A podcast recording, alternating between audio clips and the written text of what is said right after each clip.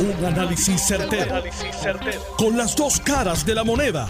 Donde los que saben no tienen miedo a venir. tienen miedo a venir. Esto es el podcast de Análisis 630 con Enrique Quique Cruz. Como todos los jueves, con el empresario amigo Atilano Cordero Vadillo. Buenas tardes, Atilano. Bienvenido, como siempre, los jueves aquí a las cinco y media en Análisis 630. Muy buenas tardes, Quique, y muy buenas tardes, distinguida, distinguida radio audiencia. Eh, muy especialmente cordial saludo a los que nos escuchan eh, internacionalmente como a los locales. Este, para mí, como todos los jueves, siempre ha sido un, honor estar compartiendo con, todos ustedes. Eh, yo voy a, comenzar con el tema que tú estabas disertando, que es la orden ejecutiva del honorable gobernador Pedro Pierluisi que para mí fue una, una orden acertada. Eh, como han escrito varios columnistas, entre ellos está el amigo Leo Aldrich, que titula en su columna de hoy eh, Acertada orden de vacunación de Pierluisi. Creo, eh, esto, yo sé que hay muchas personas que están en contra del señor gobernador. Ahí yo respaldo 100% al señor gobernador. Yo creo que esta iniciativa que el señor gobernador este, con esta orden ejecutiva ha iniciado, no solamente se debe quedar en, las, en la rama ejecutiva, yo como empresario y como expresidente de la Cámara de Comercio de Puerto Rico y como expresidente de la Cámara de Mercadeo, Industria y Distribución de Alimentos y como ciudadano, yo hago una exhortación a que, a que respaldemos a, a nuestro gobernador en esta iniciativa de esta orden. Y yo hago un llamado a todos los empresarios, especialmente a, las empresas que tienen contacto con el público, como los supermercados, las farmacias, las vejeterías grandes y pequeñas, que sirven un, servicio este, y que eh, eh, a, a los eventos grandes como en los coliseos, yo creo restaurantes, hoy eh, estuvo, yo leí un restaurante aquí en, en, en San Juan, que no va a dejar entrar a nadie si no está vacunado. Y yo creo que esas son iniciativas buenas. Eh, los paradores, hoy eh, hay un comunicado, los paradores comenzarán a exigir la vacuna a sus clientes, como lo recomendó el gobernador. Yo creo que aquí tenemos que unirnos con el gobernador si nosotros queremos este, parar esta pandemia, porque esto es una pandemia y todos los que, verdaderamente yo, en el, plano mío que represento aquí al sector económico y empresarial de Puerto Rico, yo creo que nosotros, todos los empresarios de todos los sectores económicos de Puerto Rico, tenemos una responsabilidad eh, vicaria, eh, tanto social como económica, y tenemos que respaldar al señor gobernador. Si es que este, yo sé que hay muchas personas que no creen en la vacuna. Y yo creo muy bien, se los respeto. No se vacune, por favor. Si usted no cree en la vacuna, no se vacune. No se vacune. y yo, eh, si usted por, por, este, por su religión o por sus convicciones, sea la que sea, eso yo se los respeto. Pero también digo que el que no quiera vacunarse, ¿ok?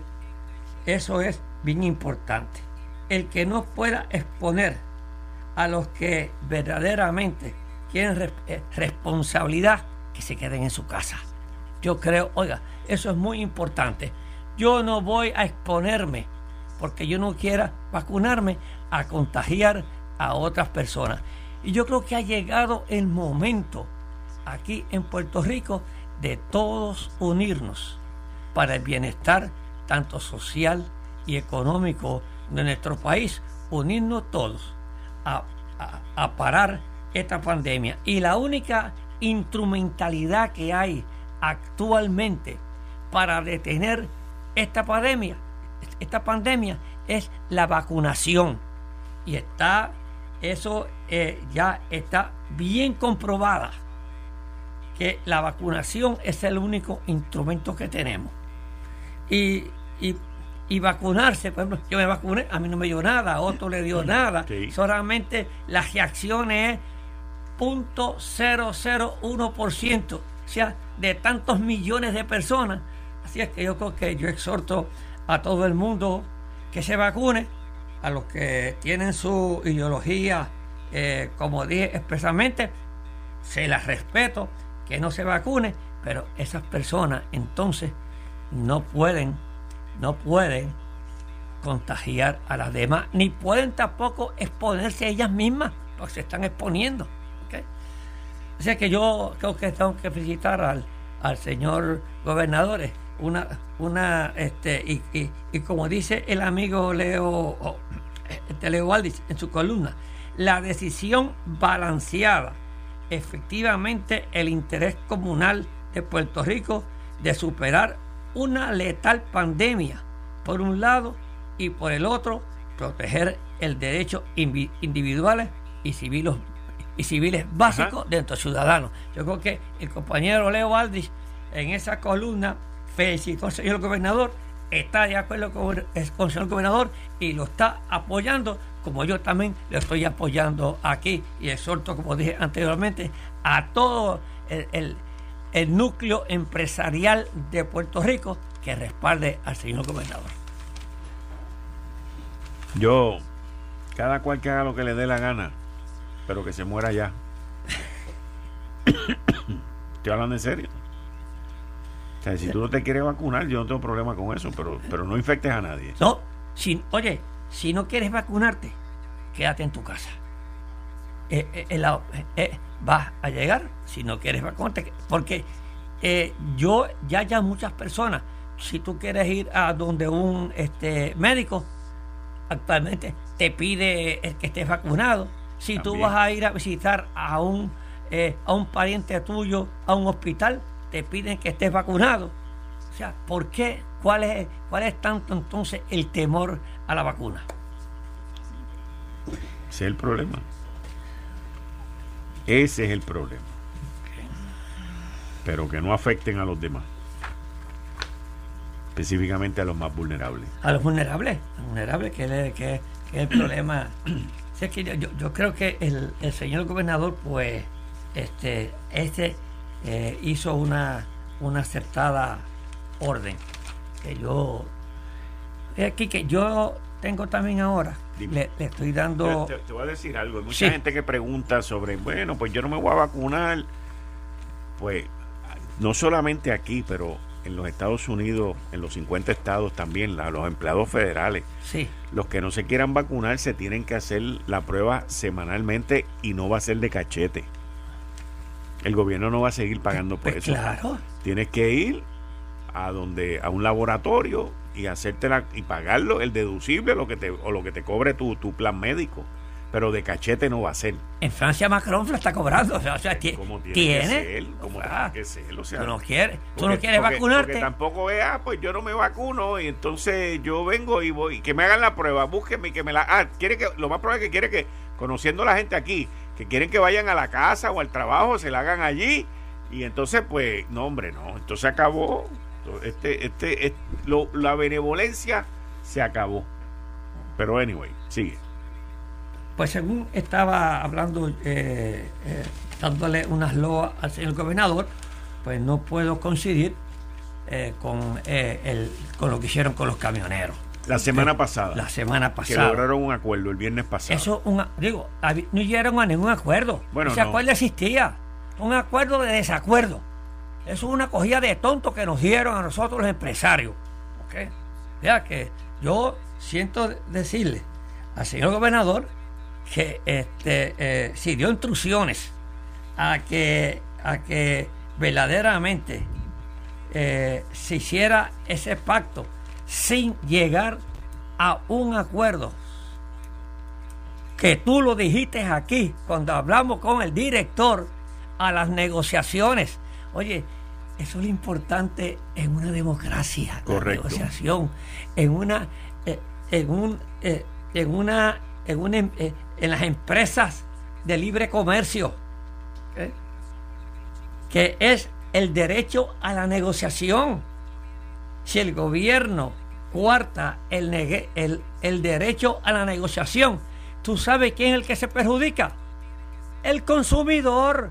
Entonces, el gobernador, por estar ganando votos con los este, camioneros, está perjudicando a los consumidores en Puerto Rico. Ah, oiga, yo estoy de acuerdo con los señores camioneros, como, como yo dije aquí.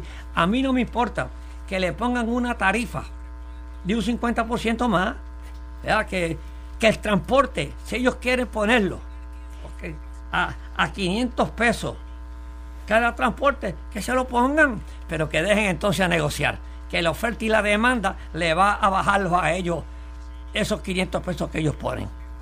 Pero si no hay negociación, si no hay oferta y demanda, oye, me gustaría que cuando tú fueras a comprar un carro, Quique, Ajá. el precio lo pusiera el gobierno.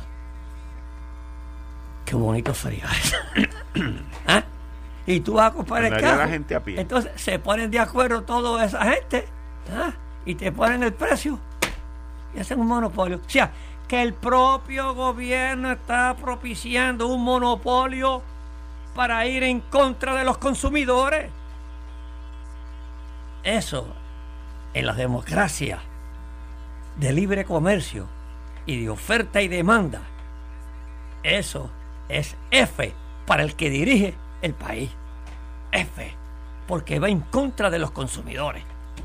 Y es que yo creo que eh, la Junta de Control Fiscal no le va a aceptar eso, No. porque no se lo va a aceptar.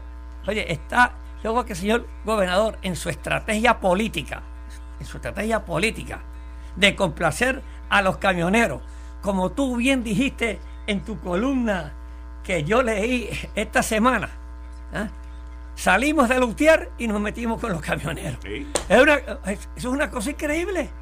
O sea, salimos, salimos de. Oye, yo no tengo nada contra los compañeros de Lutier, en el cual yo los respeto y cada vez que, eh, este, que nosotros los entrevistamos aquí, los entrevistamos con mucho respeto y aprecio y distingo al señor Jaramillo por un buen líder que es.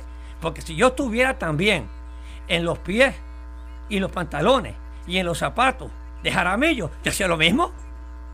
Yo hacía lo mismo. Yo tengo que defender a mi gremio. Cuando yo estaba en vida, yo defendía a mi gremio. ¿Ok?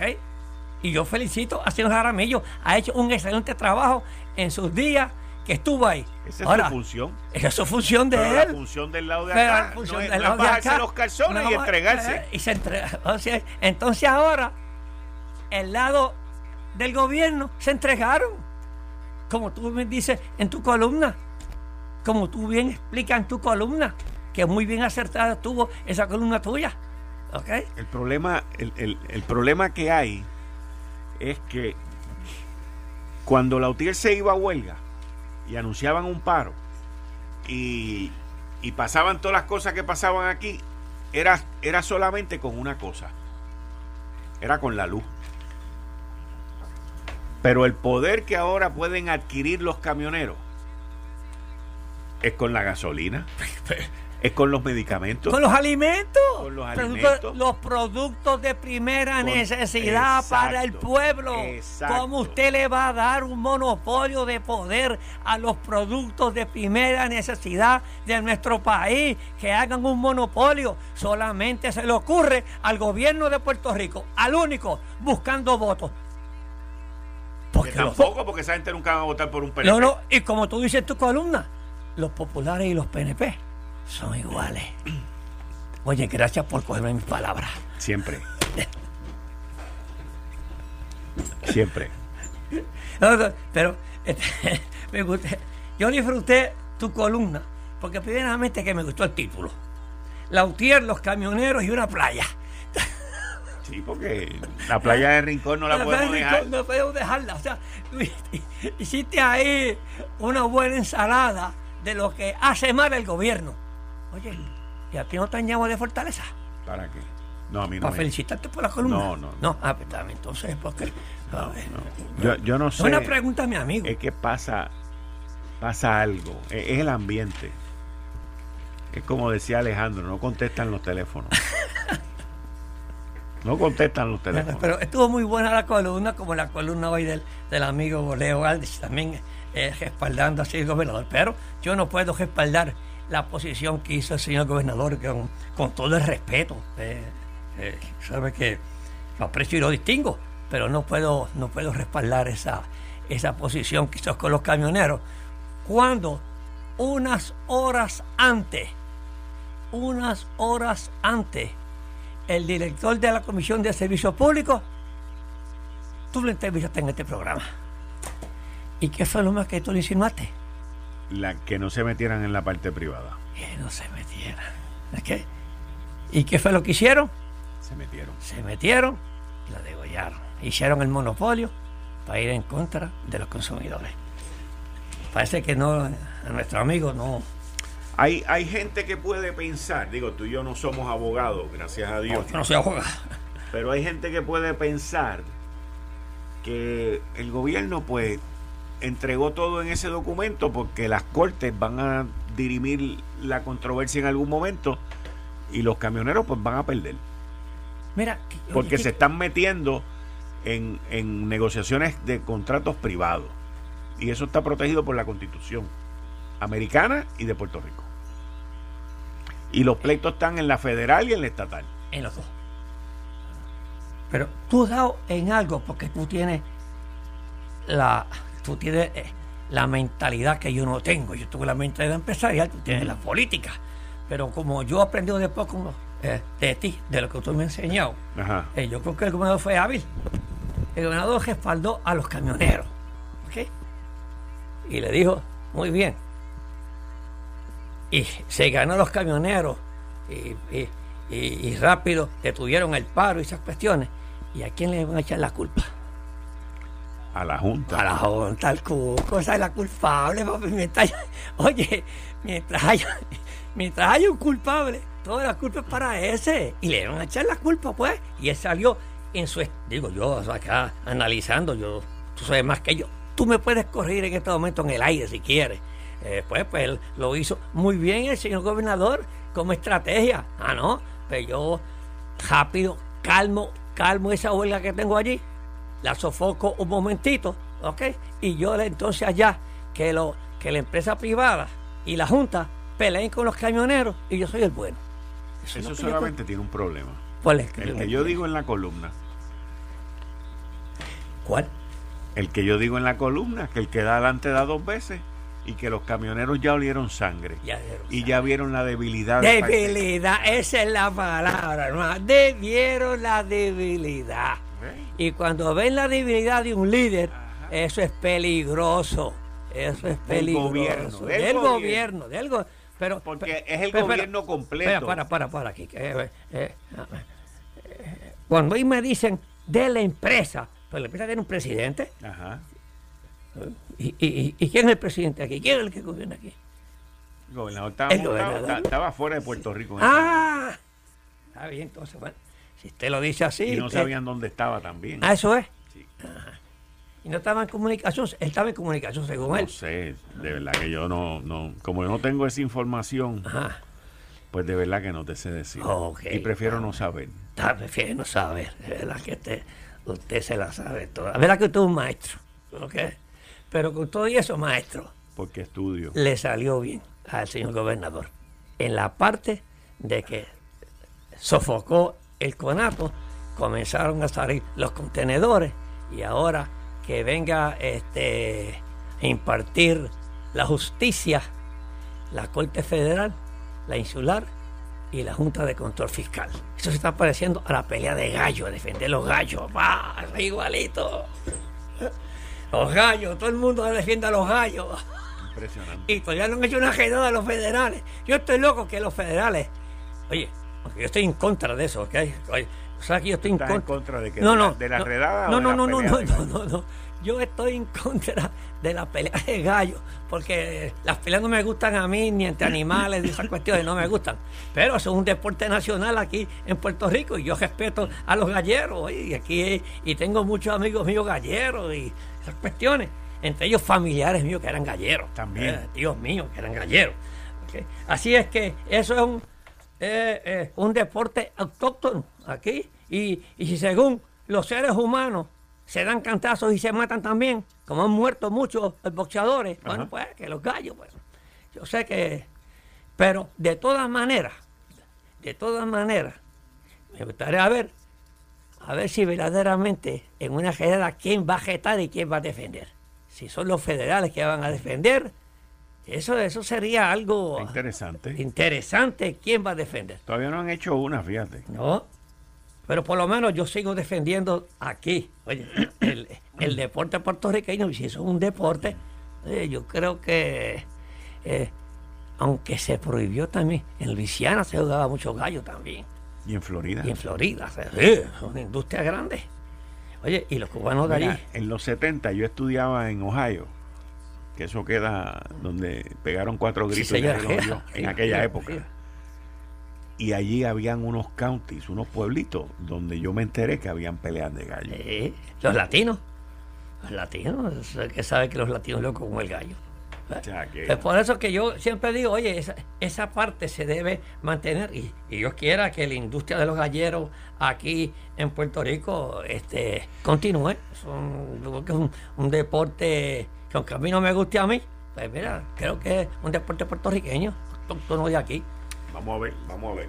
Bueno, vamos a una pausa y regresamos con ustedes, ya mismito, y Atilano Cordero Vadillo. Yo soy Enrique Quique Cruz y estoy aquí de lunes a viernes de 5 a 7. Regreso en breve. Eh, Estás escuchando el podcast de Noti1. Análisis 630 con Enrique Quique Cruz. 6 y 1 de la tarde de hoy, jueves 29 de julio del 30, digo, del 2030 y 2021. Este 21. Voy a las millas, papá. Voy a las millas, ya estoy en el 2030. Y tú mira lo bien que te ves en el 2030. Ah, nueve años después. Ah, mira lo bien que te ves. Ay, Lo bien que te ves. Los carros tuyos también. Estamos en el 2030. Tú estás escuchando Análisis 630. Yo soy Enrique Quique Cruz y estoy aquí de lunes a viernes de 5 a 7. Hicimos una transportación en nueve años en la máquina del tiempo. Regresamos para atrás para el 2021. Todos los jueves aquí con Atilano Cordero Vadillo. Cuéntame, Atilano. Oye, eh, Quique, eh, me sorprende una un proyecto de ley que A ti te sorprende. quiere presentar. Me sorprende así porque es uno de los senadores nuevos, eh, que creo inteligente. Yo me refiero al honorable William Villafañe, el honorable William Villafañe, eh, que lo conozco personalmente, y creo que está haciendo un buen trabajo legislativo, propone aumentar los topes en reclamaciones contra el Estado por daños y perjuicios. Oiga, hermano, esto sí que es un proyecto para la grada. Tú me perdonas, es que no sé si tú... ¿Tú alguna vez has visto alguna empresa que esté en- pasando por un proceso de quiebra? no, no, no, no, no, no es que esté en que- proceso de que quiebra. entonces la en Junta- quiebra. Está en quiebra Está en y que quiebra. la Junta de Directores diga, ¿eh? vamos a subir las reclamaciones. Vamos a subir las reclamaciones y vamos a aumentarle el sueldo a aquel y vamos a aumentarle esto a Hay, otro. hay otra medida. Pero, hay, Eh, otra medida eh, que, que, que la Junta salió hoy y dijo que no iba a avalar eh, para subirle el, el salario. Esa a la, los- esa la tocamos ahora, esa la tocamos ahora. Ok, es que están locos. Mira, oiga, señores, yo le voy. Pero mira, Se- esa medida de William Villafañe. Eso está buscando votos también. pero ¿quién va a votar? Pues serán los que tienen demanda, los que tienen demanda contra No, el gobierno. los legisladores no tienen nada que hacer y están haciendo medidas populistas para que digan, oye, que bien trabaja ese individuo. Entonces se acuerden de él. Es lo único. La legislatura yo creo que ya deben cejarla por lo menos seis meses. Ya, seis meses. Ya, el gobernador comenzó ahorita a dar días festivos nuevamente. Eso- ese tema lo vamos a tocar ahorita. Sí, sí, que el nuevo día le metió un editorial muy bien hecho, ¿sabes? Muy bien hecho. O sea, nosotros que trabajamos tanto, para que nosotros fuéramos más eficientes con los días de fiesta y que Puerto Rico estuviera más eficiente, le diera más servicio este, al, al país, al pueblo, a las empresas que se quieren ubicarse aquí. Pues mira, ahora el gobernador dio tres días de fiesta, le dio. Oye, eso es ir para atrás nuevamente, hermano. Ah, pero eso es populista, eso es bueno, eso es bueno para los votos, aunque se fastidie la economía, aunque se fastidien los consumidores. Eso es bueno para los votos, para los vagos, para los que trabajan en el gobierno que no quieren trabajar, para los ineficientes. Y eso es lo que pasa aquí. Entonces ahora William Villafañe dice, no, vengan acá, presentó una medida que busca elevar los límites de las cuantías dispuestas en la ley de reclamaciones y demanda, papá.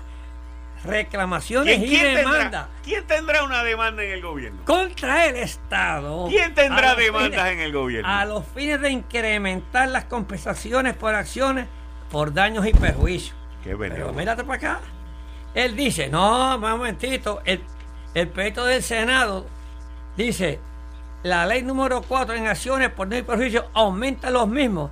Nada más, mira, es que el tipo, oye, de 150 mil a 300 mil. Papá, oye, pero ¿qué es eso?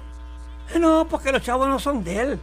Los chavos son del pueblo de Puerto Rico. Ahora, yo le digo al distinguido amigo William Villafañe.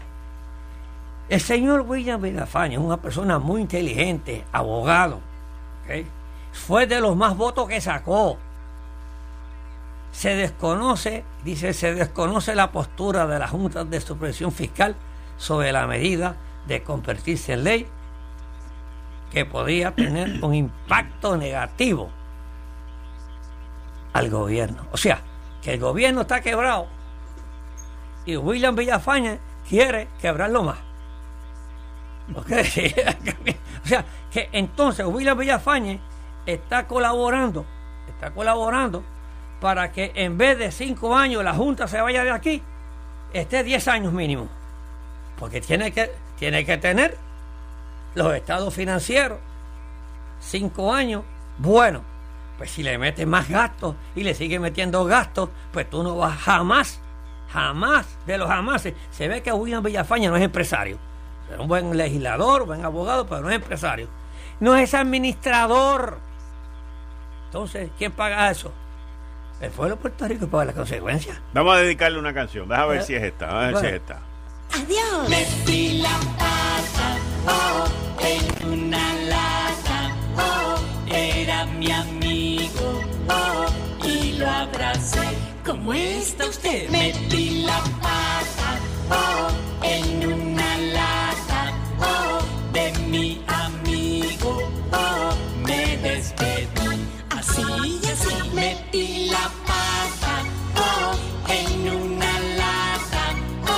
bien, está bien. es lo que él lo hace de buena fe. Yo me imagino. Él lo hace de buena fe. No es que metió las patas. Esa canción no cabe para él. No. No, no, no, no, no, él lo hace de buena fe. Lo que pasa es que él no sabe de dónde va a sacar los chavos. De buena fe está allí en el mundo. Mira, yo me pregunto, yo me pregunto si él en esa legislación Cinco senadores como él y quebramos el país, la Junta no se va de Puerto Rico en 20 años. Yo me pregunto si ellos hicieron un estudio de cuántas reclamaciones hay en las cortes de Puerto Rico. Te estoy hablando en serio. No. O sea, porque si tú vas a hacer una, una medida como esa, lo primero que tú haces es, tú vienes y agarras el sistema, todas las demandas que están presentadas en corte contra el gobierno, tú vienes y dices, ok, hay 5 mil demandas que tienen hasta 150 mil pesos, pues ahora eso va a costar 300 mil pesos. Porque ese análisis económico y financiero, pues tú lo tienes que hacer. Yo te estoy diciendo, mira, 5 mil. qué? eso se llama. El individuo, buen abogado y buen amigo, si hay... no calculó el impacto económico al presupuesto. Y la Junta decir que no. Mira, si, si en el sistema judicial, oye este, este número, es más, déjame, déjame buscarte la musiquita porque... Oye, esto no sería un encarguito de alguien que esté demandado, mira a ver por lo menos, y él salió con este proyectito y un donativo. Es que, esto está terrible, es que, oye, es, que yo no puedo creer este proyecto de un, de un legislador de la calidad y la envergadura de William Villafañe. Adiós. Metí la pata, oh, en una lata, Oh, era Ah, mi eso sí. amigo oh. serio. y lo abracé. Mira, si en las cortes de Puerto Rico hoy, hoy, hay 5 mil demandas. ¿Cuánto? 5 mil. Ah, eso- eso- No, no, pero, pero mira, para que tú entiendas. Cinco mil demandas. Si hay hoy Ah. 5 mil demandas. ¿ok? A, A los- 300.000. a- No, no, a, a los 150 mil Ajá.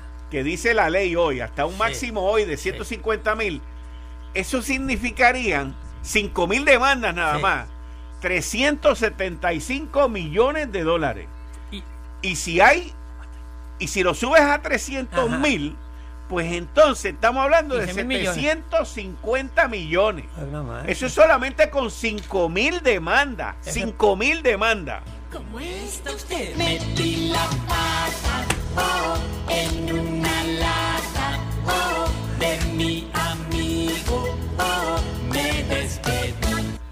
5 mil demandas. Ese es el problema de nuestros legisladores. Por eso es que tienen 5.000 tan mala imagen ante el pueblo de Puerto Rico. Ah, 5 mil demandas. ¿Tú crees que haya más de 5 mil demandas? en- Claro que en- muchachos, ¿Ah? muchachos, en los jotos, en las cajeteras. ¿Saben los, carros que están desbaratados en las cajeteras de nosotros? hablando de a mí eso. me gustaría saber cuántas demandas sabes- hay para sabes- enviárselas a William Villafañe. Tú sabes cuando tú te bajas por el del Expreso las Américas para coger la Domenech. O sea que tú te vas para coger la Domenech.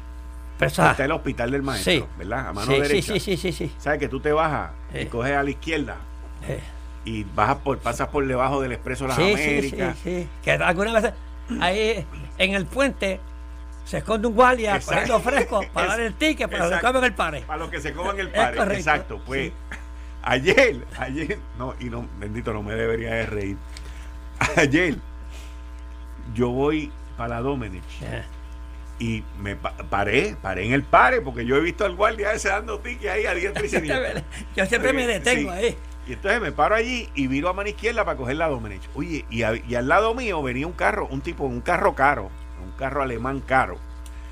Y, y- y los dos viramos a la izquierda a la misma vez.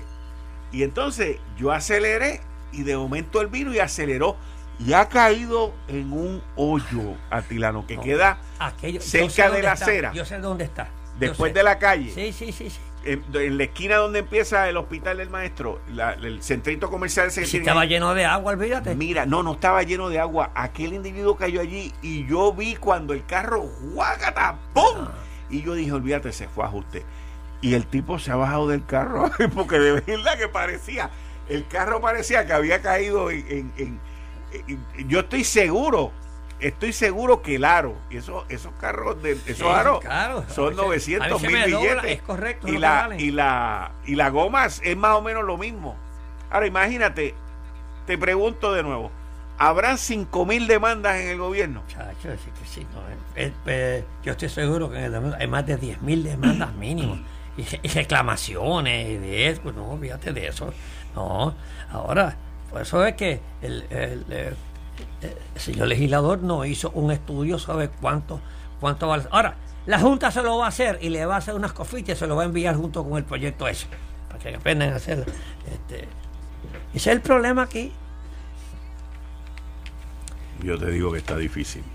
Oye, Quique, est- estoy, estaba leyendo que eh, nuestro amigo, el alcalde de San Juan, Miguel Romero, eh, este, va a hacer un, unos, está haciendo unos intercambios con la policía de Nueva York para reformar la policía municipal y como uno de sus primeros pasos en esa dirección firmó un acuerdo de colaboración con el Departamento de la Policía de la ciudad de Nueva York que tiene como objetivo reforzar este eh, reforzar el plan anticrimen de la capital desde la filosofía del policía comunitario.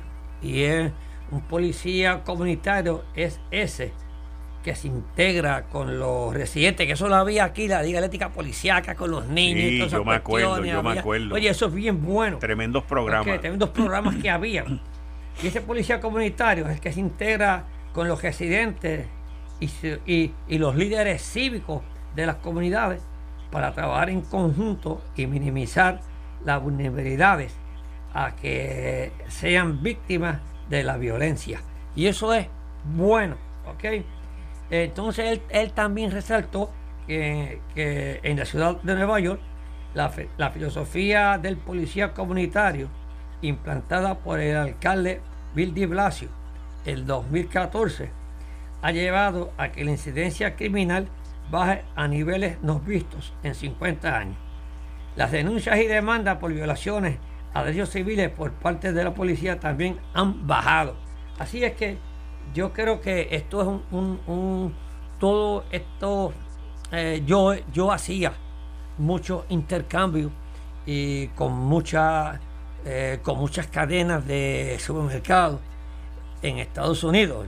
Tenía un intercambio con, con Public, tenía otra con eh, eh, este, Di Giorgio y tenía un sinnúmero de intercambios este, para mejorar los sistemas eh, en mi supermercado. Y, y esto, viniendo de la policía de Nueva York, yo creo que el señor alcalde está dando un, un paso de avanzada para paralizar la, la criminalidad en el área de San Juan que tanto hace falta. Nos gustaría aquí que, sinceramente, eh, tú que tienes muy buenas relaciones con el señor alcalde, traerlo a este programa bien, para que discutir esto, porque esto es un, un- programa muy bueno, que otros alcaldes también pueden hacerlo aquí eh, este, en Puerto Rico, con otros estados o, con el mismo alcalde de San Juan. Eh, aquí nos tenemos que quitar las partes de las banderías políticas y de los colores políticos. ¿ok? Yo creo que este paso es un ejemplo para ayudar a las policías municipales en Puerto Rico. Así que me gustaría traerlo y eh, para que nos diga en, en todos los detalles y en todos los aspectos cómo va a ser esto para San Juan. Pues Sí, alcalde lo- Miguel lo- Romero está convocado e invitado para que venga aquí a Análisis 630 un jueves, que Atilano Cordero Vadillo está aquí para que nos explique lo que, lo que usted está haciendo que- y todos estos cambios que quiere y las reformas que también Y- está trabajando en la que policía de Puerto él. Rico. Y, yo- y porque yo creo que esto es un Hablamos, paso hablamos bueno. con él, hablamos con él. Vamos con él. Yo, yo te voy a decir una cosa. eh, el, el alcalde Di Blasio está en su último término. Sí, ya Se vaya. Y, y estoy casi seguro que el que va a ganar es un ex policía. La ciudad de Sí. Nueva York ha experimentado durante los de la pandemia para acá, de la pandemia para acá, ha experimentado muchos cambios en la policía, que fue por una época una de las mejores y una de las ciudades más seguras que había en la nación norteamericana. Algo que comenzó Rudy Giuliani en el año, en los 90, y lo mantuvo Bloomberg, Michael Bloomberg como alcalde, y luego que le tocó a Di Blasio, empezó a, empezó el disloque con la policía, pero, pero no pudo crear el daño que luego creó la pandemia. Y hoy en día, hoy, hoy por hoy, la ciudad de Nueva York, por los recortes en presupuesto y por otra serie de cambios que ha habido en la ciudad, incluyendo por parte del, del alcalde Di Blasio, eh, la, la policía de Nueva York ha sufrido unas bajas enormes. Y eso ha redundado en alza en la criminalidad en la ciudad de Nueva York y situaciones que antes tú no veías en la ciudad de Nueva York. No es solamente la ciudad de Nueva York, la criminalidad ha subido en la nación norteamericana. Yo no sé si ustedes llegaron a ver lo que ocurrió en Portland, Oregon, que, Donald Trump se pasaba criticando al alcalde de Portland y, las, eh, protestas que llevaron a cabo. Allí se destruyó la propiedad privada y federal. Y hoy esa ciudad está pagando caramente, caro, caro, caro, caro, lo, la dejadez que hubo con las protestas y con la policía y la criminalidad. Y, y esto es como todo, este Atilano. A veces se aprieta mucho o se suelta mucho. Y tiene que haber un balance entre una cosa y otra, pero hay problemas. Hay problemas y hay unas situaciones. Y la pandemia, yo diría que ha sido gran parte de, de la razón por todo esto, porque eh, el, el, el gobernador de Nueva York, Andrew Cuomo, en un momento llegó a decir, lo cual fue una cifra completamente errónea, de que el Estado de Nueva York iba a tener un déficit de 12 mil millones de dólares y nunca llegó a eso. Inclusive ahora están teniendo superávits. Eh, y ese es otra, ese es otro, otro tema para, para otro día, pero vamos a ver. Ya invitamos al alcalde de San Juan Miguel Romero para que esté aquí con nosotros un jueves. El jueves que viene, ¿tú vas a estar aquí o tú no vas a No, estar aquí? el, este, el jueves, yo, esta semana yo estoy con mis hijos. Exacto, El otro, el, sí. el otro. El otro, sí. O sea que sería el segundo y- jueves de agosto. Exacto, invitamos. Oye, eh, eh, tenemos eh, en Estados Unidos que, y y hay un retraso en el servicio en, el, en el servicio postal y limita la entrega de los pasaportes. Y mira, esto está bi- bien, difícil. Este, y mírate, esto están eh, hoy en el nuevo día y lo escribe José Orlando Delgado Rivera. Dice que toda persona que necesite solicitar renovar su pasaporte por un viaje debe real- realizar la solicitud con al menos seis meses de antelación a su salida. Mira qué atrasados están. Te voy, te voy a decir algo. La, la oficina de pasaporte de Puerto Rico es una oficina federal. Sí, Tú, federal. tú vas a, a las estaciones de correo, tú vas a los correos, a las distintas post office, a los distintos post office en Puerto Rico, y tú sacas una cita allí, o sea, tú, eh, es un proceso que primero vas a las estaciones del correo y después de ahí de las estaciones del correo te dan una cita y entonces luego terminas en la oficina en la oficina que creo que está en, está en Minilla y es una oficina federal que hay allí. Esa gente no han parado. O sea, eso no es que esta gente vinieron en la pandemia y se fueron para su casa y, y nos vemos y adiós. No, esa gente no han parado. Pero ¿qué pasa? Que la gente lleva un año y pico en sus casas. Sí. Y me imagino que dentro de ese año y pico empezaron a ver los pasaportes. Ah, mira, se me va a vencer. Y todo eso se ha, Se ha acumulado. se ha acumulado. ¿Ok? Y entonces ahora de momento, pues que se están abriendo las compuertas, la gente quiere viajar y quieren hacer esto y quieren hacer aquello, pues están pillados. Pero la oficina de pasaporte en Puerto Rico, básicamente lo que le está diciendo a usted es planifique. Porque honestamente te digo, son muy pocos los que van a viajar que necesitan un pasaporte para de aquí a seis meses. Pero no, que, que, que no, tú tienes razón. Mi- Mira lo que dice aquí. ¿Qué dice el Eh, mira, artículo? aquí te lo dice. Eh, el, el- la oficina de pasaporte del Departamento de Estado de Puerto Rico, el director Uyuguay Facundo, quien explicó que la tramitación de las solicitudes de pasaporte enfrenta un atraso significativo por la alta demanda de viajes y las limitaciones del servicio postal, situación que catalogó como la tormenta perfecta. O sea que lo que tú dices, todo el mundo quiere viajar, todo el mundo quiere salir, no, no había este, hecho los trámites para renovar su pasaporte y este están ese ese tapón que tenemos allí. ¿ok? Los tiempos de- pero, de, pero te voy a decir, yo, yo te garantizo a ti que la mayoría de la gente que han formado el tapón no es que van a viajar el mes que viene, ni nada. No, pues están haciendo ahora. Pero lo están haciendo Sí, ahora y yo lo sí, entiendo, pero tienen ahora. que ir con paciencia y Por con seis meses, tiempo. dice él. Seis que meses. van a- seis meses. hay que- para darle el pasaporte. Sí. Se va a tomar seis meses. Se está pareciendo eso como en algunos países por ahí que tardan seis meses y un año en dar un pasaporte. Bueno. ¿Qué pasa? Lo que pasa Pero es este- que. esta es la administración lo aquí que que pasa es que aquí es democracia. Ah, y allá como y, el, y, el, y el gobierno de Puerto Rico no es quien emite los No, pasaportes. es el, el gobierno de los Estados Unidos. Es la- Sí, el gobierno señor. federal. El gobierno Y ese tapón existe no solamente nosotros aquí, existe emitimos, eh, en el aquí mundo, se han en- en los emitido dos Unidos. pasaportes, dos pasaportes se han emitido aquí en Puerto Rico. De verdad solamente Sí. uno.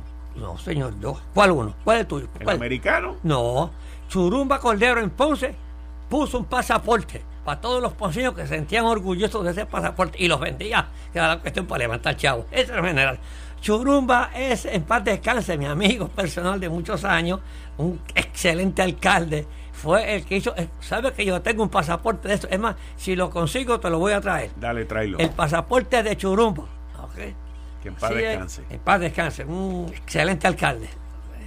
Exprimió a, al honorable gobernador Rafael Hernández Colón. Hernández Colón. Le sacó hasta el jugo. Le sacó hasta el jugo. Era hábil, era hábil, era hábil. ¿ok? Muy hábil. Hizo- pero transformó a Ponce, le puso Ponce en marcha Bueno, con y todos todo los eso. billetes que le dieron. Sí, señor, transformó. ¿ok? Así es que tenemos pasaportes y son de los ponceños. Eso y el parking. Nos escucha mucha gente de Ponce, ¿oíste? ¿Ah? Que nos escucha Sí, mucha gente sí, de. Ponce. Oye, eh, en esta semana, Atilano, Dime. han salido los números de, de crecimiento económico. Sí. Y la nación norteamericana, eh, en los meses de junio, no, Mira, ¿cómo yo los tienen casi, no los traje. abril, mayo y junio, Sí.